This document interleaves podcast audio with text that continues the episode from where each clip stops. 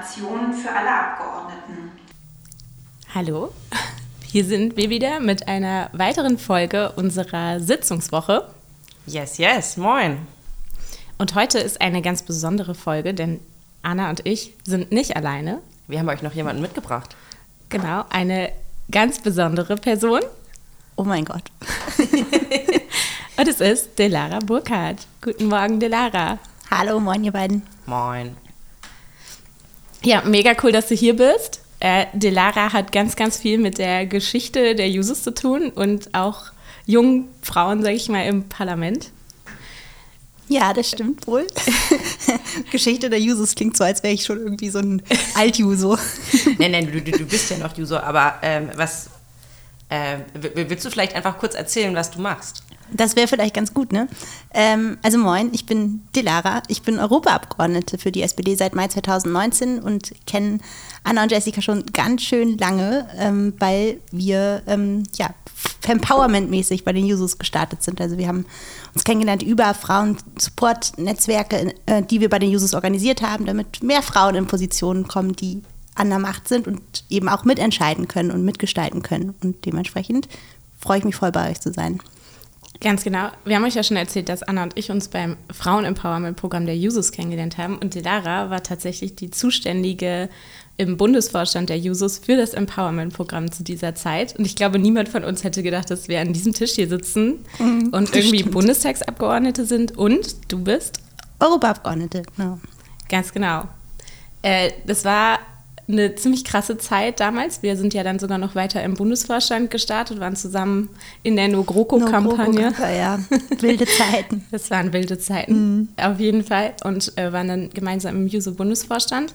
Und dann bist du, hast du den Juso-Bundesvorstand verlassen? Genau, weil wir ja auch gesagt haben, wir können ja jetzt nicht irgendwie den Laden auf den Kopf stellen, irgendwie eine große Bewegung in der Partei ähm, organisieren und merken, da gibt es einen Veränderungswunsch und dann nicht irgendwie Verantwortung dafür übernehmen, dass diese Veränderung auch passiert. Und deswegen haben wir da als Jusos mobilisiert, um eben auch Jusos ins Europäische Parlament zu bekommen, weil es eben ein super wichtiger Ort ist, weil da ganz viele Rahmenbedingungen gestaltet werden, die die wichtig sind für die Zukunft. Ähm, alles, was eigentlich so richtige Zukunftsfragen sind, Digitalisierung, Klimapolitik und so weiter und jetzt auch die Sicherheitsfrage und so weiter. Es kann halt nur in Europa geregelt werden. Da ist eine Nationalstaat viel zu klein und da ist Europa eigentlich das Mindeste, was man tun muss. Und da haben wir gesagt, da muss man halt mitgestalten und wir haben dafür auch Verantwortung. Das war auch unsere Kampagne. Genau. Ja, und es war tatsächlich ja ein gar nicht so klarer Weg ins Europaparlament genauso wenig wie es bei uns ein klarer Weg ins, im Bundestag war. Ähm, wir haben schon unseren Zuhörerinnen und Zuhörern ein bisschen erzählt, wie es hier die erste Zeit so war mhm. und wie überhaupt man so gestartet ist. Wie bist du überhaupt ins Europaparlament gekommen? Äh, magst du das vielleicht mhm. einmal ganz kurz erzählen? Also ich bin ja äh, Kandidatin der Jusos quasi gewesen und ähm, wurde da nominiert ähm, auf, äh, auf der Liste der Bundes-SPD, wir haben ja eine Liste als Bundespartei, das ist ja nicht so wie bei den Bundestagswahlen, dass du zwei Stimmen hast und dann hast du deine äh, Kandidatin vor Ort und ähm, dann die Partei, die du wählen willst, sondern du hast ja eine Stimme. So, und da haben wir als Jusos ja auch die, die Kampagne gefahren, deine Stimme für Jusos im Parlament, die wir ja natürlich auch bei der Bundestagswahl gemacht haben. Und dann hat das geklappt. Also das fand die SPD dann auch richtig, dass ich diesen Platz bekomme. Ähm, und dann bin ich halt ins Europäische Parlament gewählt worden. Und ich glaube, so ging es euch auch. Dann denkt man sich so, okay, cool, der, der, der Wahlabend ist durch. Ähm, ich weiß jetzt, dass das wohl klappt. Äh, ich bin ein bisschen, bin ein bisschen müde. Aber was passiert jetzt eigentlich? So, und das, das, dann wurde ich dann nach Berlin, da haben sich alle gewählten Europaabgeordnete getroffen und so ein bisschen den Fahrplan bekommen. Richtig schlauer war ich danach nicht. Hab mir dann, bin dann irgendwann nach Brüssel gefahren und da ging es dann erst so richtig los. Da gab es so richtig ähm, bisschen Schnitzeljagdmäßig ähm, Stationen, die man als neue Abgeordnete abgelaufen muss. Und das Witzigste war einfach, als ich da angekommen bin ähm, und dann hatte ich halt irgendwie so den Brief vom Bundeswahlleiter, der mir dann ja so offiziell bescheinigt, dass ich gewählt bin. Und das, der war halt auf Deutsch. So, und die Frau im Empfang so, What do you want here? und ich habe dann gesagt, so ja, ich bin jetzt äh, Europaabgeordnete. Und sie so, wow, cool, you're so young, äh, richtig gut, go girl. Und das war dann voll so der schöne Moment, weil, weil cool. für mich, ich werde den auch nicht vergessen, weil ich stehe da vor diesem riesigen Gebäude und dann kommt so eine ältere Security-Dame und sagt so, oh, voll geil, dass du als junge Frau hier bist, go. Ähm, und das war so der Moment, genau. Und Mega dann cool. ähm, ja, dann war ich Europaabgeordnete und kann da seitdem ganz viele spannende Dinge tun. Äh, Über den What do you want hier Moment, den, den fühle ich auch so ein bisschen. Ich hatte, ich weiß gar nicht, ob ich das hier schon erzählt habe. Ich habe am Anfang mal bei der IT-Hotline hier angerufen, weil ich Probleme mit meinem Computer hatte. Ich bin nicht richtig ins Internet gekommen.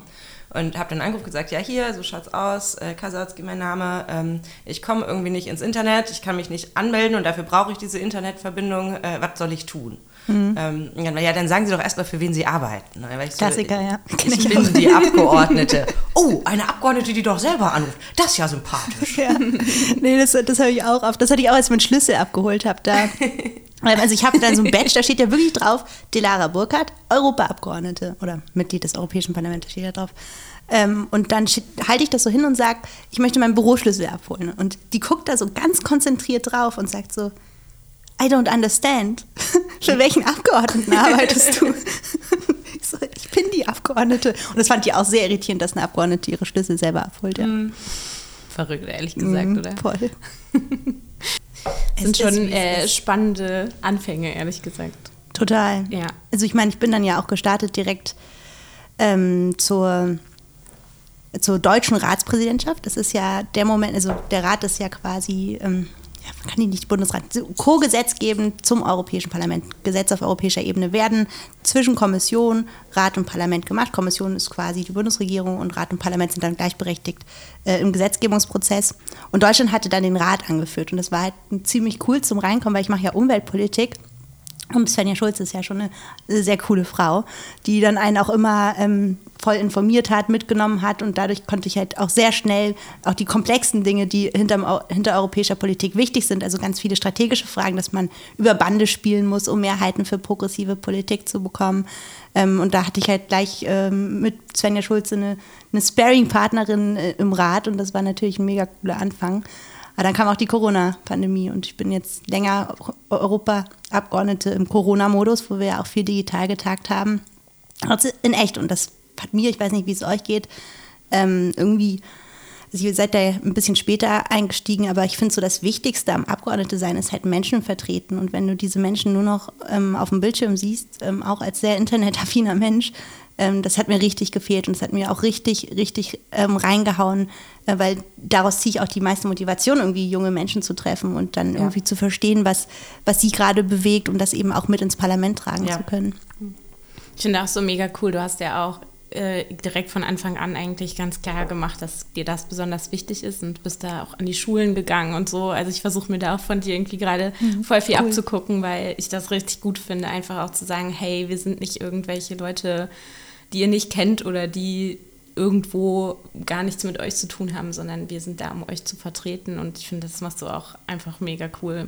Oh, danke schön. Ja, ganz viel Juso-Liebe für dich. Danke. Und ich meine, du bist Ich ja auch meine auch so zuständige Europaabgeordnete. Stimmt, ich bin, ich komme ja aus Schleswig-Holstein und ich betreue Mecklenburg-Vorpommern. Wir sind ja 16 ähm, Europaabgeordnete bei der SPD und leider nicht aus allen Bundesländern. Deswegen müssen wir uns ein bisschen ähm, verteilen und Ostsee verbindet. Yes. Und Ostsee ist eigentlich ein ganz gutes Stichwort. Ähm, die, das hat nämlich, äh, die hat ziemlich viel mit dem zu tun, was ich äh, am Wochenende gemacht habe.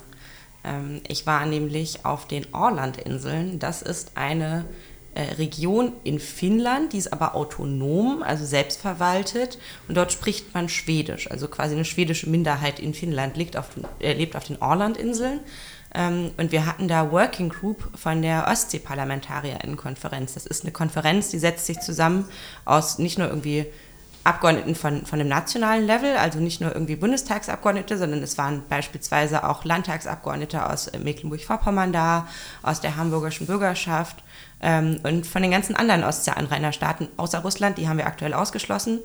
Ähm, und wir äh, diskutieren da über Themen, die die Ostsee betreffen. Und das kann sowas sein wie äh, ähm, Tourismus und Digitalisierung, was uns irgendwie alle angeht. Die Working Group, in der ich jetzt war, ähm, hat sich gezielt um die Themen Climate Change und Biodiversity äh, gekümmert, weil die Ostsee nun mal ganz besondere Herausforderungen hat. Dadurch, dass es so ein flaches Meer ist, so ein Binnenmeer, also der Salzgehalt ist ja, ist ja nicht so hoch wie, wie, wie in der Nordsee. Umwelteinwirkungen ähm, bleiben länger da, ähm, weil man einfach nicht diesen konstanten Wasseraustausch hat. Ähm, Und das war super, super spannend, irgendwie äh, mal mit an Leuten aus anderen europäischen Ländern darüber zu quatschen. Hey, wie sieht das eigentlich bei denen aus? Wie gehen die an Herausforderungen ran? Ähm, können sie die gleichen Probleme identifizieren mhm. wie wir? Ähm, und das äh, war, war, war richtig, richtig cool. Das Einzige, was nicht cool dran war, dass ich fliegen musste und das mache ich nicht so gern. Das verstehe ich, aber ich äh, nur bei Ostsee also das ist ja gesagt, ist für mich auch so irgendwie, also ich habe das große Privileg, jeden Tag mit Menschen aus ganz Europa zusammenzuarbeiten und äh, da zu, zu überlegen.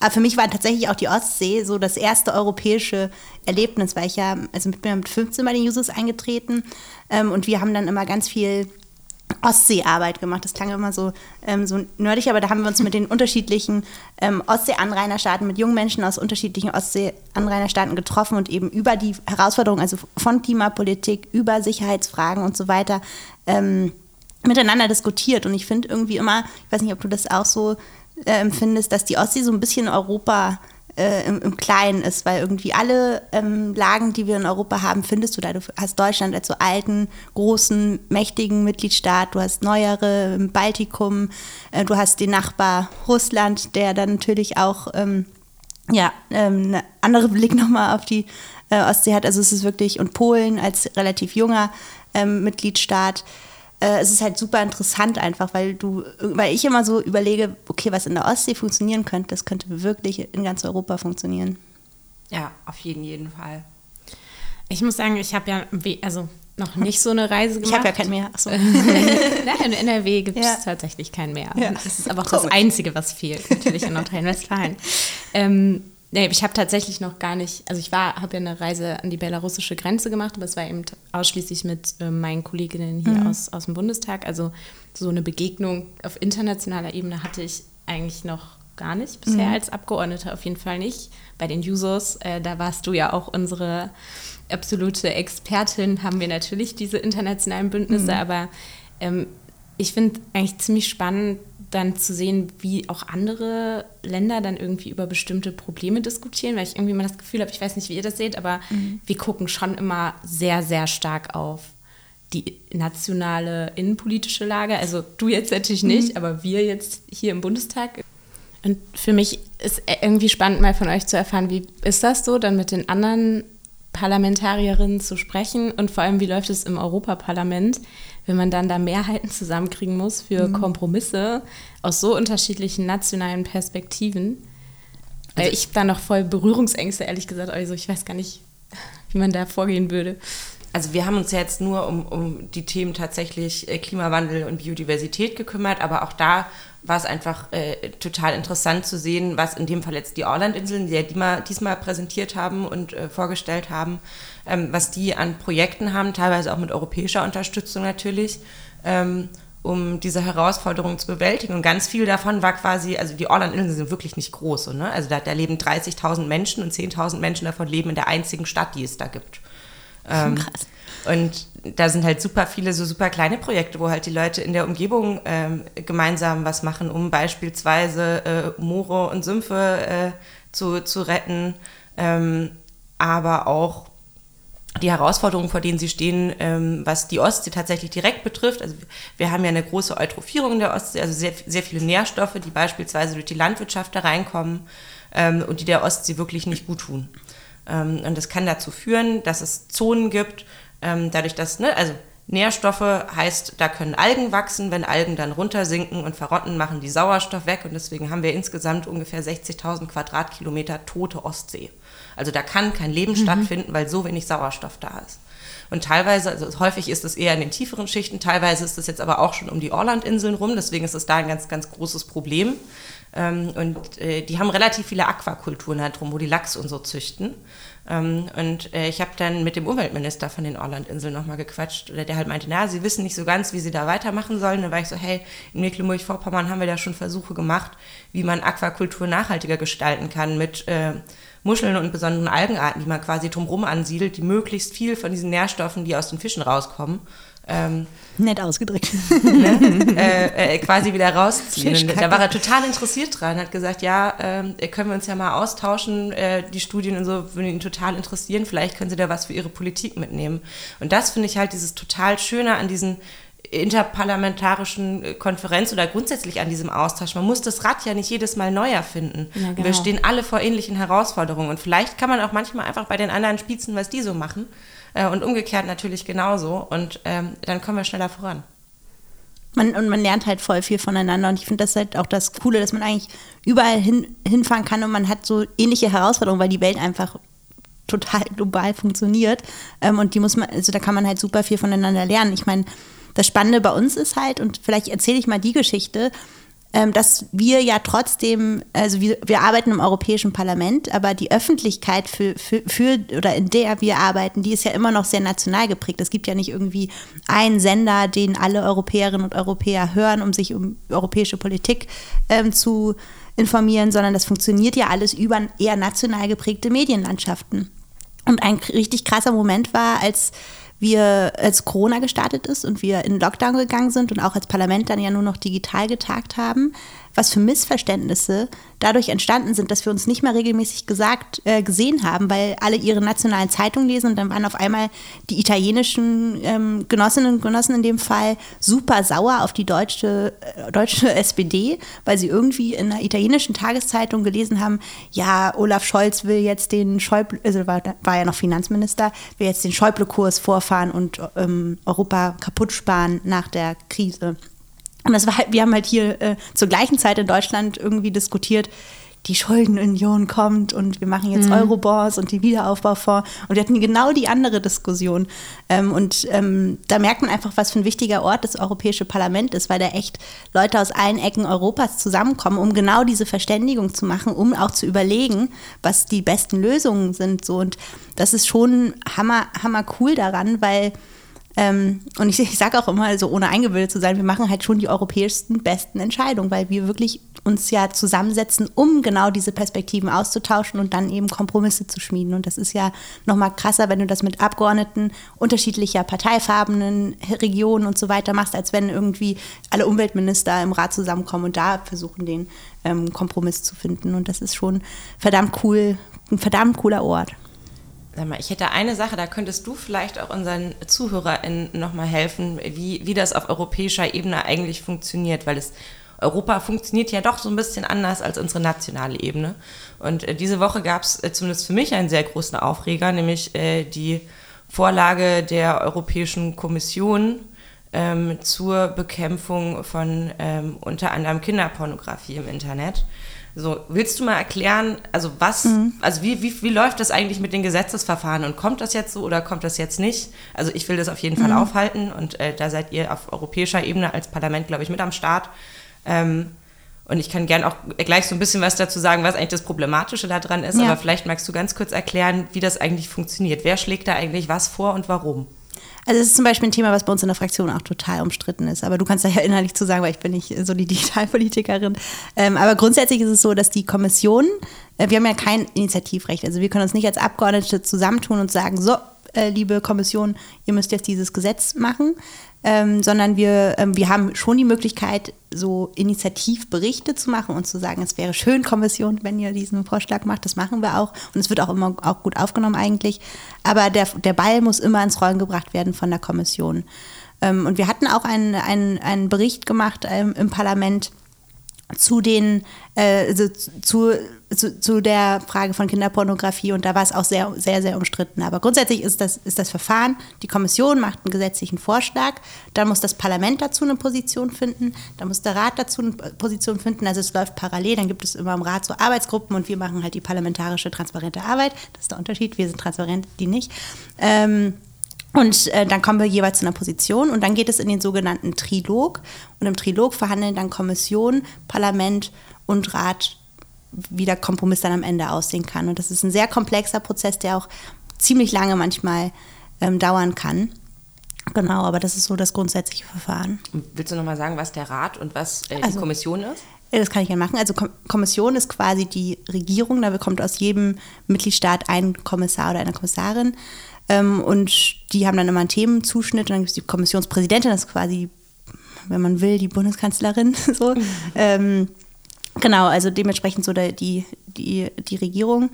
Und der Rat ist, der setzt sich aus, also setzt sich Unterschied zusammen. Also es gibt einmal den, ähm, den Europäischen Rat, wo die Bundes die, die Regierungschefinnen alle zusammenkommen regelmäßig. Der, der findet momentan öfter statt als sonst wegen dem Krieg. Ähm, und dann gibt es aber eben die Fachrät, Ministerräte heißen die. Und da kommen dann jeweils zu den Themenbereichen ähm, die unterschiedlichen Fachministerinnen aus den Ländern zusammen, um dann eine gemeinsame Position zu entwickeln. Ähm, und das ist halt ganz spannend, weil es manchmal auch eine politische Entscheidung ist, ähm, in welchem ähm, in welchem Ministerrat denn ein Gesetz kommt. Weil es gibt ja manchmal mehrere Möglichkeiten. Ich mache ja ganz viel zur Entwaldung und Lieferketten und hatten wir ganz lange Angst, ähm, dass es in den Agrarrat kommt, weil dann alle, also Agrarministerinnen dazu neigen, eher nicht so pro progressiv zu sein, weil es geht da ja zum Beispiel auch um Soja und Futtermittel ähm, und dass, dass, dass da eher ähm, ambitionierte Gesetzgebung geblockt wird. Und wir waren jetzt ganz glücklich, dass es so Umweltrat ist, weil die dann eher den Fokus auch nochmal auf den Wald äh, selbst legen. Also dementsprechend ist es auch eine politische Frage, welche ähm, Kommission oder welcher Kommissar oder welche, welche, welche Arbeitsgruppe im Rat ähm, ein, ein Gesetz bekommt. Und das ist ein, das war, glaube ich, bei der äh, bei der Kinderpornografie-Geschichte auch eine ganz ähm, ja, politische Frage.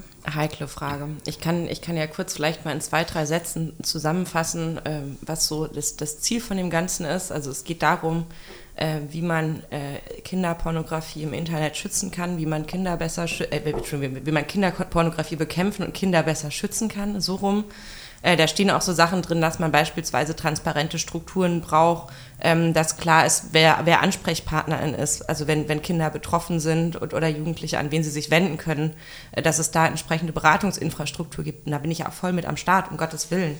Ähm, und ähm, was wir auf jeden Fall brauchen, sind an der Stelle ausreichend äh, geschulte und ausgestattete Polizeikräfte, die die Ermittlungen führen können.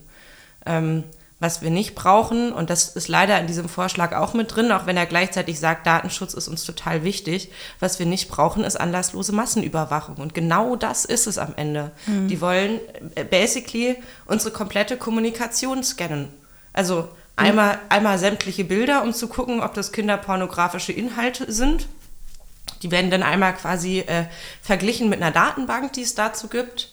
Ähm, und äh, aber auch über KI, um quasi neue Kinderpornografie zu finden. Also solche KI-Systeme sind auch fehleranfällig. Das heißt, ich will gar nicht wissen, wie viele Leute da irgendwie unschuldig äh, erstmal in Verdacht geraten. Mhm. Ähm, und unsere Textnachrichten, äh, um äh, quasi, wenn, wenn Leute Grooming nennt sich das, wenn, wenn quasi mhm. erwachsene Menschen Kinder irgendwie versuchen anzu, anzulocken und mit denen von, von den Fotos oder ähnliches zu bekommen, um das auch zu verhindern.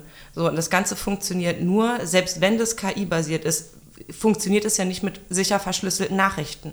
Und wir wollen eine Verschlüsselung. Wir wollen eine Verschlüsselung ohne Hintertüren. Das haben wir uns im Koalitionsvertrag geschrieben. Wir haben auch gesagt, dass wir, dass wir solche äh, Massenüberwachungen nicht haben wollen. Ähm, und, und das automatische Scanning von Nachrichten, dass wir das auch nicht wollen. Genau das alles steht in diesem Vorschlag drin. Und so wie wir ein Briefgeheimnis haben in der analogen Welt, ähm, will ich mich auch darauf verlassen können, dass ich sicher mit meinen Freundinnen und Freunden kommunizieren kann. Und wenn man was verschicken möchte, wo man nicht will, dass es irgendjemand findet, dann verschlüssel ich die Dateien, bevor ich sie verschicke. So, und dann werden die trotzdem nicht gefunden. Und das passiert heute auch schon so. Das heißt, mhm. ähm, da wäre einfach die, die äh, Fehlerquote wäre gigantisch. Und wenn man einmal diese, diese Hintertürchen einbaut, dann kann da ja nicht nur eine Person durch, so ne, eine Hintertür ist dann da, ähm, und das würde Tür und Tor öffnen. Für alles andere, ja. Und das, ähm, da wird auch manchmal gesagt, dass es dadurch, dass man so ein emotionales Thema ähm, nimmt, dass, dass man dann eben quasi äh, versucht, dadurch die Hintertür zu öffnen. Und genau diese Debatten haben wir auch. Ihr könnt euch gar nicht vorstellen, was da für, für Lobbyaktivitäten sind. Ähm, Ashton Kutcher war neulich im Europäischen Parlament, weil er sich so gegen Porno Kinderpornografie einsetzt. Ist der Schauspieler? Und, ja, ja, Ach, genau. Okay. Der, ähm, ich weiß gar nicht, also von, der macht so ganz viel Romcoms irgendwie. Ähm, deswegen kenne ich ihn. ähm, nee, aber der setzt sich dann halt auch ähm, volle Kanne ein und hat irgendwie, wir haben also unsere schwedischen ähm, Sozialdemokratinnen, die sind da halt auch sehr für und die Kommissarin, die das vorgeschlagen hat, ist ja auch ähm, Ilva Johansson, die Innenkommissarin. Also dementsprechend ist es auch ähm, einfach ein sehr emotionales Thema und einige, und da gibt es auch Streit auch innerhalb einer Fraktion. Also das ist, ähm, ja, es wird eine sehr harte Geschichte kann man gut mobilisieren und frühzeitig, weil das war ja bei den Upload-Filtern das Problem, dass man erst so richtig aktiv geworden ist. Als es zu spät war. Als es schon quasi durch den ganzen langen Prozess, den ich eben beschrieben habe, ähm, durch war. Und das darf nicht passieren. Und wenn ihr da mehr drüber wissen wollt, dann schaut auch super gerne nochmal bei Timo Wölken auf Twitter vorbei und Uli Kelber, also Ulrich Kelber, unser Bundesdatenschutzbeauftragte, äh, Beauftragter hat dazu auch schon getwittert. Ähm, die haben das nochmal ganz gut aufklamüsert, was da eigentlich das Problem ist. Und ich glaube, das zeigt auch so ein bisschen, dass es echt wichtig ist, dass man mit den Ebenen zusammenarbeitet und dass wir hier auch unseren Job machen, weil ich weiß nicht, ob das so in dieser krassen Dimension allen klar war erstmal, also auch bei uns, sag ich mal, auf der nationalen Ebene. Aber ich glaube, das kann man, glaube ich, schon sagen, es ist zumindest, was die SPD betrifft, äh, allen klar mittlerweile, dass das äh, schon eine krasse Sache ist. Oder vielen zumindest. Ähm, Was, was, was ich, äh, sorry, aber was, was mir aufgefallen ist, weil ich ja schon ein bisschen länger an dem Thema jetzt auch arbeite und versuche da zu sensibilisieren, sage ich mal, ähm, dass total häufig, wenn ich irgendwie drüber gesprochen habe, ne, und es gibt eine hohe Fehleranfälligkeit bei solchen KIs und da muss man aufpassen und äh, dann werden auf einmal harmlose Urlaubsbilder auf einmal als Kinderpornografie geflaggt und äh, Leute haben dann irgendwie diesen Eintrag und dann versuch dich mal irgendwie an der Kita oder sonst wo zu bewerben, so, ne? Ähm, und dann äh, meinte ein, ein, Genosse äh, zu mir so, ja, ähm, aber wenn da irgendwie schon tausend Kinderpornografiebilder drauf sind, ist es mir eigentlich egal, ob dieses eine Bild aus dem Urlaub mit dabei ist. Der dachte halt, es ist quasi mit Richtervorbehalt bei Einzelpersonen, bei Verdächtigen, aber dass das quasi für alle Menschen in dieser Republik gelten würde. Das ist, glaube ich, viel noch nicht bewusst und da müssen wir auch echt noch ein bisschen Aufklärungsarbeit machen. Und da ist immer so wichtig, dass Bundestagsabgeordnete die europäische Prozesse auch auf, auf den Blick haben, weil ich habe ja beschrieben, wie es geht. Also wir als Parlament finden eine Position, aber eben die Bundesregierung muss das auch machen, um dann in der Ratsarbeitsgruppe ähm, eine Position zu vertreten. Und dann ist es total wichtig, dass ihr als, also auch als Kontrolleure der Bundesregierung auf die Finger schaut, wie sie sich in diesen Arbeitsgruppen verhalten. Also es ist total wichtig, dass man da auch über Bande spielt. Ja, auf jeden Fall. Und wenn jetzt dieser, Kom- also dieser Vorschlag weiter diskutiert wird, ähm, wie läuft das dann genau ab in den Fraktionen im, im, Bund, äh, im Europaparlament? Ja, das wird spannend, weil wir schon sehr intensive Diskussionen dazu hatten. Ähm, also so grundsätzlich kriegt ähm, dann ein Ausschuss die Gesetzgebung zugewiesen. Ähm, vielleicht gibt es so für einige Bereiche dann nochmal Teilzuständigkeiten von anderen. Das ist immer, wie gesagt, eine politische Frage, weil die Mehrheiten in den Ausschüssen unterschiedlich sind. Und wenn, also ich denke mal, das wird im Liebe sein, also das ist der sogenannte Liebe, das ist der Innenausschuss im Europäischen Parlament. Ähm, und dann gibt, wird eine Person benannt, die die sogenannte Berichterstatterin ist, also die dann für das Parlament quasi eine Positionierung dazu entwickelt. Ähm, die wird wahrscheinlich sogar auch von der SD sein, also von meiner Fraktion ähm, oder unserer. Äh, und, und die ähm, hat dann die Aufgabe, und dann kommt aus jeder an einzelnen Fraktion wird dann ein sogenannter Schattenberichterstatter ernannt. Also die arbeiten dann quasi, erarbeiten mit dem Berichterstatter zusammen Kompromisse. So, und dann, ähm, dann wird spannend, weil es wird halt nur eine Person benannt, die die Sprecherin dafür ist. Ähm, es könnte zum Beispiel eine schwedische Abgeordnete sein.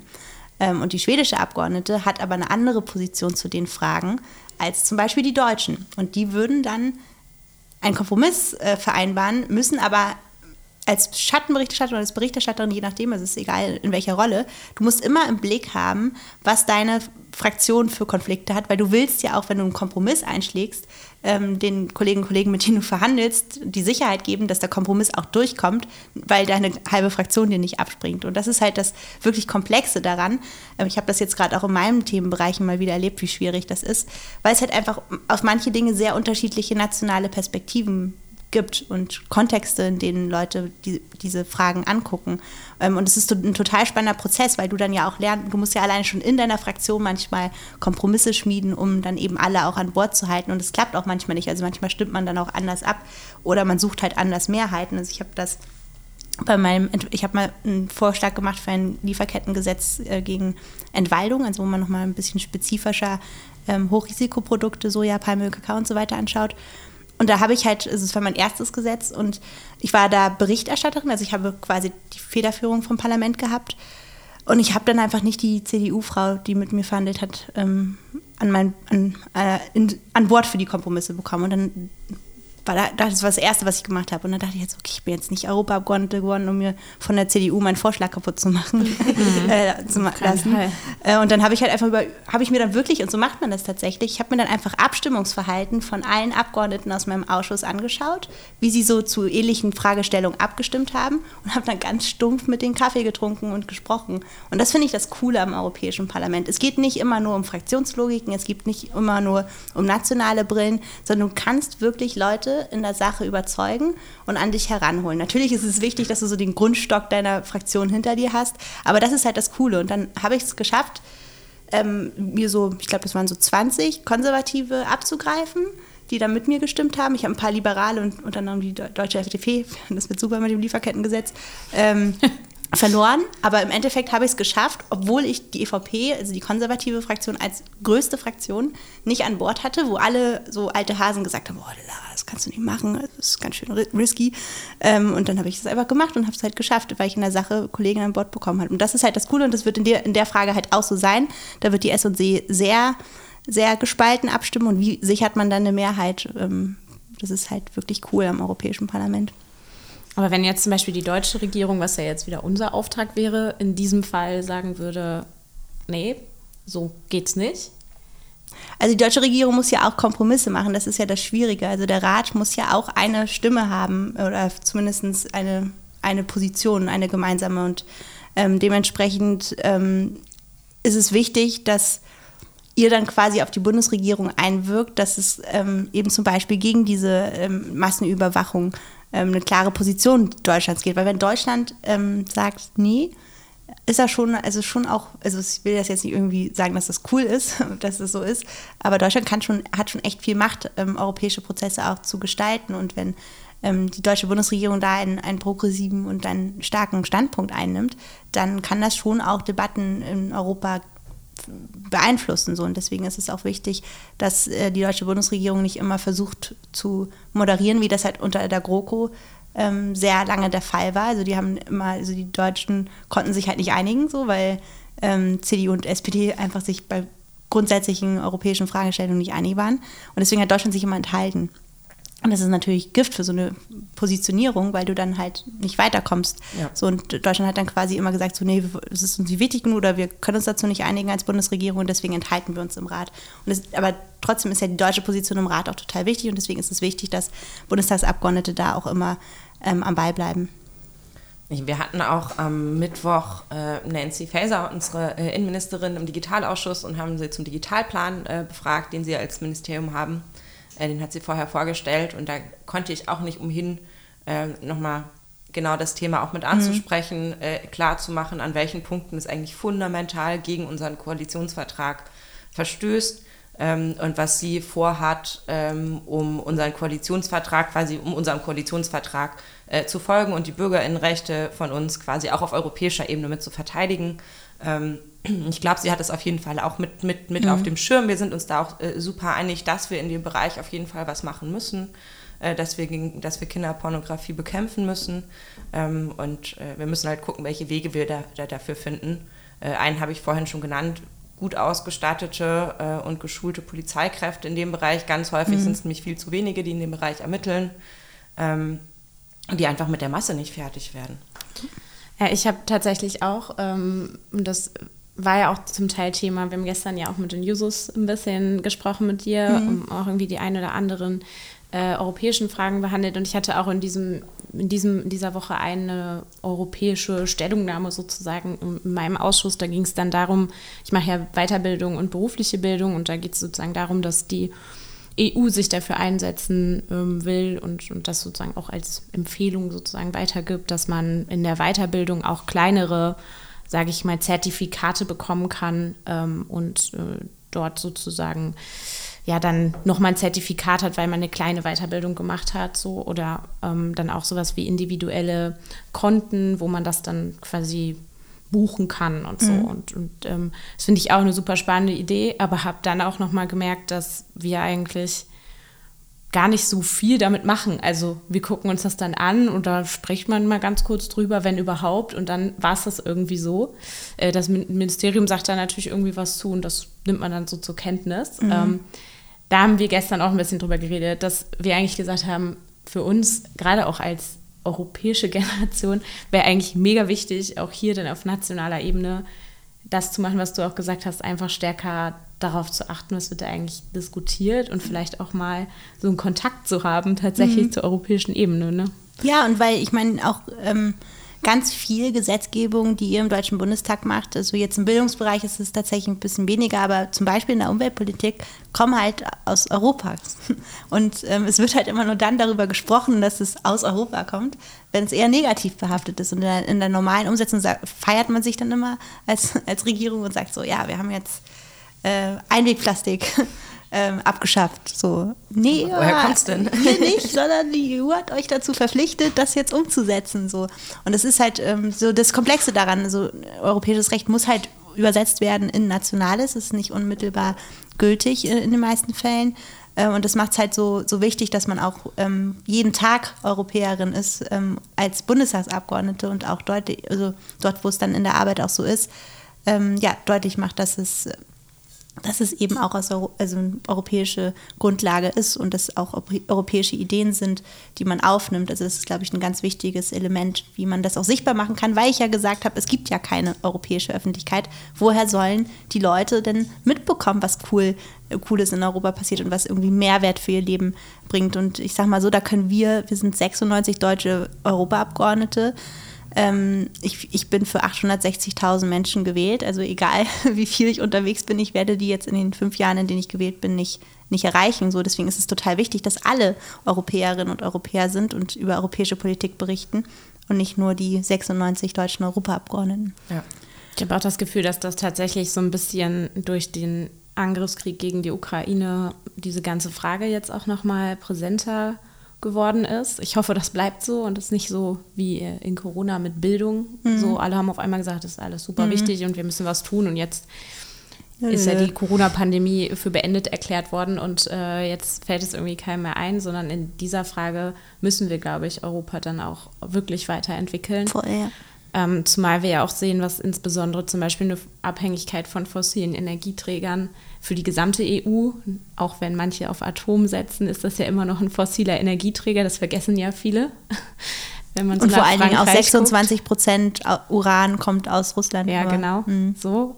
Aber wenn man sich das zum Beispiel anguckt, was für ein Sicherheitsfaktor das ist ähm, und was das dann auch für Auswirkungen hat, ne, auch auf die nationalen Debatten, das ist ja was, dem wir uns auch äh, in dieser Woche beschäftigt haben. Also Anna und ich nochmal die ersten oder die weiteren Entlastungen haben wir beschlossen, also in der zweiten, dritten Lesung. Mhm ähm, tatsächlich auf den Weg gebracht und da nochmal versucht, irgendwie auch gegenzusteuern, um, um diese ganzen Kosten aufzufangen. Ja. Ähm, ja, also ich glaube, das zeigt einfach nochmal, dass diese Debatte keine Sache ist, die man mal irgendwann führt und mal eben unter Verschiedenes behandelt, sondern eigentlich zentral sein muss. Ja, das äh, gibt tatsächlich auch eine Sache, die mir in dieser Woche besonders wichtig war und äh, die ich äh, für einen super wichtigen Schritt auch halte. Wir haben ja nicht nur entlastet, sondern ähm, wir haben tatsächlich auch eine erste Reform, also so ein erstes Gesetz auch aus unserem Ausschuss jetzt äh, verabschiedet. Du hast gerade von deinem ersten Gesetz gesprochen. Äh, das Gesetz, was wir verabschiedet haben, war jetzt nicht federführend von mir, sondern von Lina Seitzel, auch eine von unseren Juso-Abgeordneten. Ähm, Und zwar war das die Novelle des BAföG. Das ist auch ein cool. ganz zentraler Punkt gewesen yes. im Koalitionsvertrag. Ähm, und wir haben, was wir jetzt gemacht haben, ist zu sagen, es braucht jetzt erstmal eine Entlastung und vor allem eine Ausweitung auch derjenigen, die BAföG beziehen können. Wir hatten ja mal ganz andere Zahlen, jetzt sind wir irgendwie bei 11 Prozent und das finde ich schon heftig, wie das abgesunken ist. Dann auch Gelder aus dem Haushalt zurückgegeben werden und nicht genutzt mhm. werden, obwohl wir. Der Bedarf so mega groß ist. Ja, ja der Bedarf riesig ist. Und ähm, ich finde vor allem richtig cool, dass wir da jetzt auch mal die Altersgrenze erhöht haben. Ja. Und ich finde das auch deshalb cool und das betrifft dann auf jeden Fall meinen Bereich, weil ich jetzt auch ganz viel so unterwegs bin, auch im Wahlkampf. Ne? Wir wählen ja am, am, Wochenende in NRW, aber auch, ähm, ja, doch eigentlich vor allem im Wahlkampf habe ich ganz viel auch mit Auszubildenden gesprochen und auch viel so darüber, wie entscheidet man sich eigentlich für eine für einen Beruf und was will man dann damit eigentlich noch machen? Und es gibt schon viele, die auch sagen, hey, ich habe jetzt erstmal eine Fachausbildung gemacht. Ich war da auch in so einem Chemiewerk, da haben die mir erklärt, was die alles so machen müssen. Und ich dachte so, mein Gott, ey, ich würde das nie verstehen einfach, was die da äh, alles können müssen. Und dann will man ein Studium zum Beispiel anschließen. Aber wenn du dann BAföG bekommst, nur bis, keine Ahnung, 30 oder so, dann kannst du natürlich, je nachdem, wann du dich dafür entscheidest, so einen Weg gar nicht mehr einschlagen. Ja. Und ich glaube, wenn wir uns da äh, tatsächlich weiterentwickeln wollen und auch viel mehr Möglichkeiten schaffen wollen, ist das halt super wichtig. Und dann haben wir nochmal irgendwie auch die Freibeträge angehoben, damit mehr das beziehen können, äh, das Wohngeld erhöht und so. Also es sind, glaube ich, schon richtig gute, wichtige Schritte. Auch wenn ich klar sagen muss, ne, wenn man sich die Preissteigerung anguckt, äh, ist das immer nur ein erster Schritt und wir müssen da auch strukturell noch viel, viel mehr verändern und, und verbessern.